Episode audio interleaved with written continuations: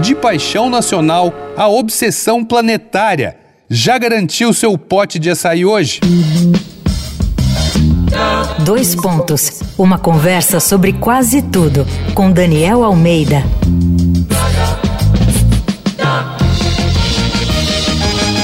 Seja você adepto de atividades físicas ou não, o açaí é a fruta sensação do momento.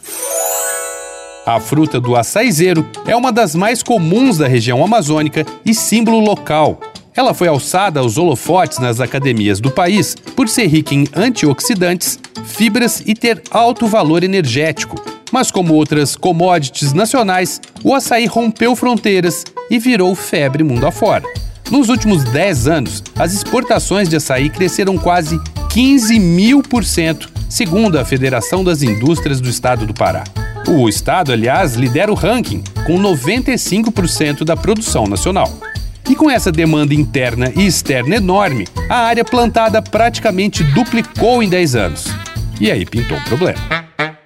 A derrubada de árvores nativas para expandir o cultivo do açaí provocou a redução do número de espécies nesse ecossistema amazônico, formado por matas que crescem à margem de rios de águas barrentas, sujeitas às cheias. Segundo o portal amazônia.org, em algumas áreas tem praticamente uma monocultura de açaí, quando o normal seria ter até 70 espécies diferentes de árvores e palmeiras por hectare. Mas calma, a série, apesar dele, não foi feita para deixar ninguém de baixo astral. A saída é o manejo sustentável.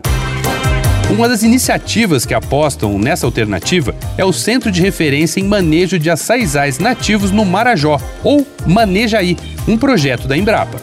Criado em 2016, o projeto promove a formação dos agricultores ribeirinhos nas técnicas de produção de baixo impacto do açaí, o que torna possível aumentar a produtividade e obter um produto com qualidade superior.